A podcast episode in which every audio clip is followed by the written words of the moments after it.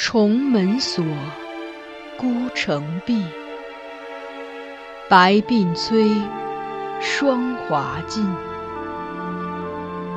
这是一段淹没于仁宗圣治、尘埃缝隙中的爱情。原本也可是风流少年郎，或极地登科，或闲云野鹤，却又于深宫长叹此生。幸而这寂寂的人生中，还有一点缱绻可以留恋。他看着她从垂髫稚子成长为窈窕淑女，看着她情窦初开，初尝愁滋味，看着她因为君主的一念之差，被包装成华丽的摩诃勒，置于神龛中被炙烤。他把她。当做唯一的依附，他亦愿意给他此生所有的温度。于他们，是无关他人的情爱；于天下，却是大逆不道的罪孽。锦上繁花，天加宠溺，无法开启紧闭孤城。紫陌红尘，若爱若恨，只是。由不得认真。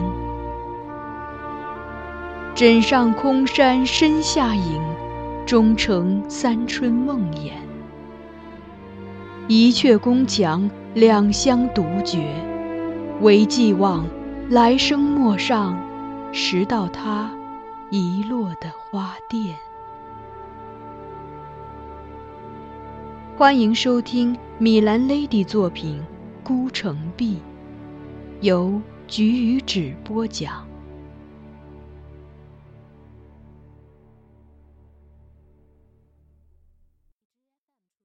放逐。经台谏力争，金上次日宣布，李伟免将官，只罚铜三十斤，留京师。公主闻讯不乐，越发坚持不回公主宅。而此时的她尚未意识到，更严重的后果将接踵而至。司马光当头棒喝后，言官们都把公主一事的焦点从夜叩宫门转移到了公主宅中状况及内臣问题上。先是谏官无极弹劾人手中凌厉，即欺灭驸马都尉李伟，吓得人手中不敢就公主之事再多发一言。然后其余言官继续议论公主宅内臣数多，且有不自谨者。御史台听闻风声，开始调查张承照与笑燕儿一事，随即将证据若干私下呈交于皇帝御前。金上遂下令将张承照贬守皇陵服杂役，又把笑燕儿送往了瑶华宫。而都监梁全一不待台谏弹劾，自己便先行向金上请罪，称自己督导失职，以致公主与夫家不协。张承照之事失察在先，处理不善于后。时有负主上重托，万不敢再居高位食后路，恳请皇帝降责。今上亦顺势处罚了他，削去其衍国公主宅都监之职，在都城外另选一设有内侍差遣的远小偏僻处，命他前去兼当。梁都监为人和厚，这些年来尊重公主驸马，又善待宅中知应人，原无过错。此番全是为我们所累。我对他满怀歉意，闻讯后立即找到他，向他下拜致歉。而他挽起我，淡淡笑笑道：“我早知公主与驸马的情形，却未能善加规劝。出了事，也是一味隐瞒庇护，确实未起到兜监的作用。如今受罚，并不冤枉。倒是你，以前的事，我多说无益。”现在指望你能好好想想以后该怎么做。这把火已经烧起来，你所能做的也只有设法逃生了。我明白他的意思。如果这是一场火灾，那我无异于纵火者之一。金上不会当做一切都未发生过的放过我。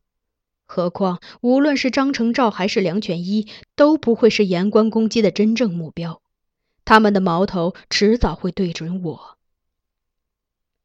事实的确如此。随后两日，宫内开始流传台谏对我的弹词，虽然没明着指出我的名字。他们说，公主宅勾当内臣职务虽重要，但以往给予其礼遇过甚，使其非但不与家臣同列，还与驸马平起平坐，乃至奴婢视之亦如主人。他们还说，如此重任竟让未及而立之年的内侍担当，实在有欠考虑。而如今这勾当内臣年轻，又言行不谨，颇有轻佻之处。例如，在公主宅中不着内臣服饰。在外人面前以都尉自居，甚至离间驸马与公主，以致其夫妇失和。目睹张良二人相继离开后，公主显然也意识到了我面临的危险，她变得空前紧张，整日守在我身边，几乎到了寸步不离的地步。尤其是金上过来时，她那么戒备地盯着他，仿佛他是手握大刀向我走来的刽子手。后来，他竟然不眠不休，因为担心有人会在他睡眠的时候把我带走。金上听说公主整整两日未合眼后，终于忍不住又来看他。而公主见他时说的第一句话便是：“爹爹，你是来抓怀吉走的吗？”金上默然，须臾摇了摇头。公主很是怀疑地注视着他，忽然双睫一颤，落下泪来。爹爹，你会伤害怀吉吗？金上叹道：“你把我当年的话全忘了吗？不要对某些人太好。如果你想保护他。”公主一步至父亲面前，屈膝跪下，仰首含泪看他，拉着他袖子恳求道：“女儿知错了，女儿会改。”只要爹爹放过怀吉，如果爹爹答应不伤害他，那我愿意回公主宅。无论李伟母子说什么，我都再也不与他们争执了。金上低目看女儿，微蹙的眉头锁着一千声叹息，怜惜的拨了拨公主额前几缕散发，他温言道：“好，爹爹答应你。”绝不伤害怀吉，你且放宽心。真的？公主半信半疑的问。那是自然，爹爹何曾骗过你？金上道，又微笑劝他：两天没睡，你气色不大好，快去歇歇吧。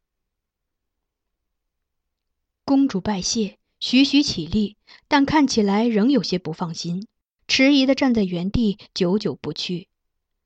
金上便又转顾我，道：“怀吉，你也去收拾一下，明日随公主回公主宅。”说这话时，他是和颜悦色的，甚至还对我微笑。我欠身答应。苗贤妃顿时笑逐颜开，亲自过来搀扶公主，道。没事了，没事了。姐姐早跟你说过，你爹爹宅心仁厚，不会怪罪怀吉。你还不相信，现在知道了吧？快进去睡睡。你这两日没合眼，脸色蜡黄蜡黄的，连头发都快没光泽了。公主被母亲搀扶着引入寝阁，步履徐缓，一步一回头，走到门边时略停了停，回眸着意观察我们。见我们均无异状，才肯继续前行。公主走后，金上挥手让众人退下，唯独留下了我。待室内只剩我与他二人时，他对我说了句掷地有声的话：“我可以不伤害你，但我不能不处罚你。”这是我能猜到的结果。我没有惊讶，也没有跪下求他从轻发落。只是低手应以最简单的一个字：“是。”我必须处罚你，给台谏一个交代，否则不久后御史台可能会再拿出一堆证据质疑公主的品性操行。金上说：“我迟疑了一下，还是低声说明：“公主与臣是清白的。”金上牵出一点冷淡笑意：“没有张承照那样的事，便是清白吗？你与他，也就是五十步与一百步之分罢了。”我垂目，无言以对。他亦许久无话，过了好一阵，方又开口，宣布了对我的处罚结果。明日我会下令，把你逐出京师，配西京洒扫班。西京洒扫班隶属内侍省，设有洒扫院子一职，专用于安置责将宦官，是在西京洛阳大内府差役，位于卑下。而西京大内基本上是沿用隋唐工程，国朝皇帝很少去。年久失修，在那里供职的一般都是失宠的工人或犯了事的内侍。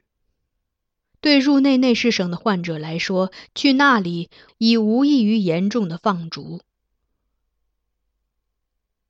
然而金上这样决定，显然已经是手下留情。若按台谏的意思，恐怕不会让我活下来。我向金上跪下，拜谢如仪。其实，无论台谏是否留意到你，我都会处罚你。他保持着漠然神情，又道：“你不是愚笨之人，这一点，从公主夜叩宫门的那一天，你就应该会想到吧？”我沉默着，点了点头。如果你足够聪明。大可在台谏尚未指责你之前，先行请罪，找个事主失职之类的理由，辞去勾当公主宅之职，自请远离公主，受的处罚便会轻些，或许还能留在东京。你却未这样做，莫非心存侥幸，以为公主可以庇护你吗？他问我，我恻然一笑，断断续续地说。不是，从夜叩宫门的那一天，也许还更早，臣便明白，迟早有一天，臣会为自己所为付出沉重代价，将不得不离开公主。如果公主见不到臣，他会很难过吧？既然离别终究是要到来的，那就让他尽量来得晚一点。所以，臣不愿先行请罪，希望多守护公主一些时日。直到被乐亭放逐的那一天。至于罪罚轻重、放逐地远近都不重要了，反正不在公主身边，哪里都是一样的。听了我的回答，金上以一种耐人寻味的复杂眼神上下打量着我，须臾忽然提及张先生：“你是张茂泽的学生，我曾以为你跟他很相似。”如今看来，你从他那里学到的不过是皮毛而已。我欠身道：“臣一向愚钝。”金上凝视着我，起初的冷肃神情如冰水消融一般，开始变得缓和。那么，你应该庆幸你的愚钝。如果你学足了茂泽十成十，又做出如今的事，那我一定会杀了你。顿了顿，他却又摆手一叹。不过，若你真修炼到茂泽的程度，又岂会让事态发展到如今这地步？我并不接话，只听他继续说：“但也正因为你与他并不相似，我对你才有这一份顾惜。”步步为营，明哲保身固然没错，但人生始终如此，也很乏味吧？见我许久未出声，他又这样问我：“离开京师之前，你还有什么愿望吗？”最后对我呈出的微笑不无善意。我举手加额，朝他郑重下拜，行大礼，然后道：“臣只希望。”不要让公主看着臣离去。翌日，公主很早便起身，很安静地等待侍女收拾行装回公主宅。我依旧按她的意思穿上一身文饰衣服，让小黄门们也为我整理衣物文具，仿佛真要随行回去。我一一查问宅中工人今日所思事务细节，力求一切做得尽善尽美。连公主车辇内悬挂的银香球也亲自逐一摸过，看焚香的温度是否合适。当炒鼓之声从垂拱殿传来时，我正执着香烛调整一个烟气过重的香球里的香品。听见那沉沉鼓声，我不由得一滞，想起了放逐我的皇命即将在朝堂上宣布，手中的香烛便一点点滴了下来。怀吉，公主忽然在我身后唤，我手一颤，所见的香品掉下来，落在我托着香球的左手手腕上。有些烫，我忙缩回手，香球随即迅速垂落，几层机关在摇摆中相触，发出一串细碎的银铃声，就像公主此时的笑声。你在想什么？心不在焉的。他一扇掩口，笑着问我：“今上特许苗贤妃今日送她回去，有母亲在身边，公主看上去心情还不错。”哦。臣只是想，车中的香球颜色暗了，回去该换下来擦洗。我面不改色地回答。他仍明亮地笑着，又跟我说了几句话。我含笑做倾听状，但他说的内容却未入耳。看着他神采飞扬的模样，心中有一声低叹：多么美丽的笑颜，可惜我再也看不见了。护送公主回宅的依然是皇城司的人，但今日随行的内侍尤其多，因为其中一半人另有任务。行至中途时，押我离开，送出城外。我还如往常那样策马随行于公主车旁，出了宣德门，沿着朱雀街行至相国寺附近时，引导皇城司内侍的都知邓宝吉向我递了个眼色。我会意，旋即悄然勒马掉头，准备离开。公主却与此时蓦然牵连，惶惶然唤我：“怀吉，你要去哪里？”我停下来，看着路边前去相国寺进香的三五行人，找到了个借口，于是转身应道：“公主，臣想去相国寺为公主买点制猪肉。”他疑惑地观察着我。而我仍保持着无懈可击的微笑，令他无迹可寻。少顷，他也笑了。那只猪肉确实味道不错，但你要买也不必亲自去吧，随便叫个小黄门去也是一样的。我浅笑道：“不一样，猪浑身上下那么多肉，他们不知道哪个部位好吃，不会选。”这话听得公主不禁咯咯的笑开来，也终于答应。那好，你去吧。不过天色不好，像是要下雨了，你得快去快回，早些赶上我。我自然应承。他眨了眨眼，又道：“我不吃肥肉，要净瘦的。”我含笑道：“蜘蛛肉还是半肥瘦的好，带些油脂，口感更佳。”不要！他坚决的摇头。吃了肥肉会胖。周围的人闻声皆笑起来，倒弄得公主有些不好意思，赧然嗔道：“笑什么笑什么？还不快走！”他手一垂，容颜隐于帘后，车辇复又起行。我倚马而立，目送他远去。然后转身对留在我身边等待押我出城的邓都知说：“怀吉有一不情之请，望都知应允。”说吧，邓都知道，看我的眼神颇有怜悯之意。都知可否再给我一点时间，让我去相国寺买点东西，待我出城后，都知再带去公主宅交给公主。他应该能猜到是什么。亦有一叹。好，我陪你去。到烧猪院门前时，邓都知率皇城司诸内侍停下，在外等候，让我一人进去。这日守在院中做生意的，不是大和尚慧明，也不是我曾见过的他的徒弟，而是一位体格健壮的妇人。一见我走近，他立即站起身，很热情的招呼：“郎君是要买炙猪肉吧？现在恰好有一块刚烤好的，还烫着手呢。”我入内挑选，一边查看一边随口问他：“慧明大师不在殿中吗？”别提那个老不死的。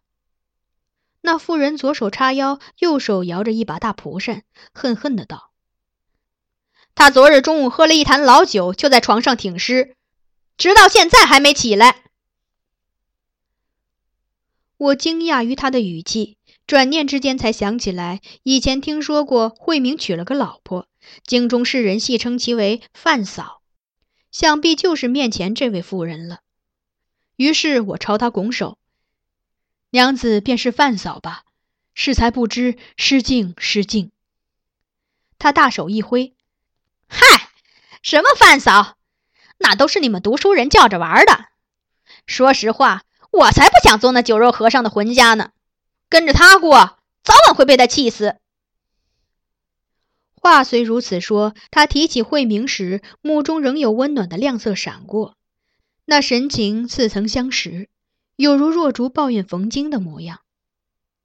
我应以一笑，不再继续这个话题，只指着一块选好的炙猪肉，要他切净瘦的部分。郎君要净瘦肉，一定是你娘子嘱咐的吧？范嫂边切边问，我也没有多说什么，只是颔首称是。范嫂笑了，哼，郎君对娘子这般体贴，她一定生得很美吧？我微笑着想起公主的眉目，心中和暖，如沐春日阳光。是的，我的娘子是世间最美的女子。从烧猪院出来，我把炙猪肉交给邓都知，随即上马，头也不回地朝城外驰去。那么迅速，令皇城司内侍一度以为我要逃跑。他们一个个跃马追来，而我并不稍作解释，已经鞭马狂奔，直到奔到城外的一个山丘上，才勒马停住。公主现在怎样了？想着这个问题，我怆然回首，一双潮湿的眼迎上漫天飘散的雨丝风片，眺望远处被覆于淡墨色烟云下的天家城阙，向这座深锁着我所爱之人的城池做最后的道别。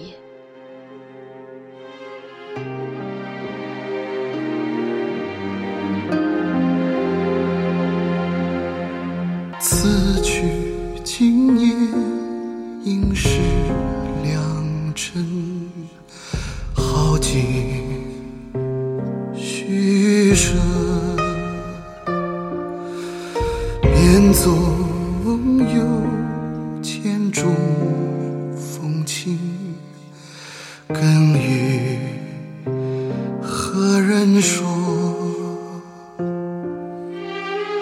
执手相看。